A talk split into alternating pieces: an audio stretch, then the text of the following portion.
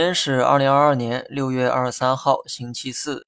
当市场信心恢复之后，下跌呢就变得没那么容易了。即便是调整，大概率呢也是横盘调整，急转直下的可能性并不高。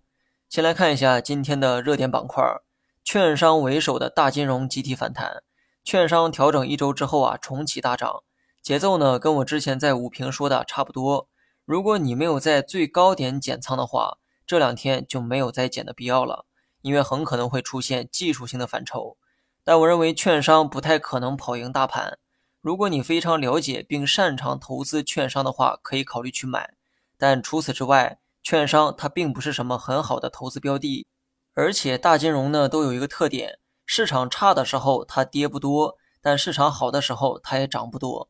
之前呢我还教过一个小经验哈。大金融在下跌时，往往持续的时间比较长，但每次的跌幅呢都比较小；而在上涨的时候，经常会出现突然暴涨。有时候你需要用百分之八十的时间来换百分之二十的爆发。不信呢，你可以翻看一下券商的历史走势，很多时候都是急涨缓跌。另外，今天汽车板块再次冲上涨幅榜。从趋势来看，汽车板块一直在上行的通道，只不过最近几天出现了滞涨。但趋势啊并没有被破坏，今天的大涨属于是调整之后的再次突破。导致汽车大涨的原因呢有很多哈，政策的大力扶持是主要原因，这里面包括各项补贴以及购置税减半等等。另外，上海疫情的好转也让车企产能得以恢复，这些呢都是汽车持续上涨的原因。不过今天的突然上涨，我也不知道是为什么哈，可能呢又是受到了某些短期利好的刺激。至于要不要投资，我觉得要分情况讨论。长期来看，汽车一定要投，而且要投新能源车。燃油车呢，因为政策的原因，最近一个月也有很不错的表现，有些个股甚至翻了几倍。但聪明人呢都知道，这些涨幅中绝大部分都是炒上去的。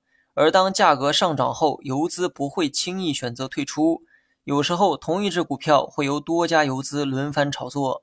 因为谁也不想放弃得来不易的市场共识，那么这个道理啊很简单哈。当一个普通人被曝光变成流量明星的时候，资本就会不遗余力的将其商业化，因为他们啊都很清楚，风头一过，明星也不过是普通人。你如果不理解的话，可以想一想去年突然大火的丁真，一个连普通话都说不标准的藏族小伙子，凭借英俊的外表火遍大江南北。事后呢，各种商演、综艺更是络绎不绝的找上门，这些呢都是资本在炒作，就像炒作股票一样。所以呢，投资可以哈，但炒作的话，散户根本就没有胜算，赢了凭运气，输了凭实力。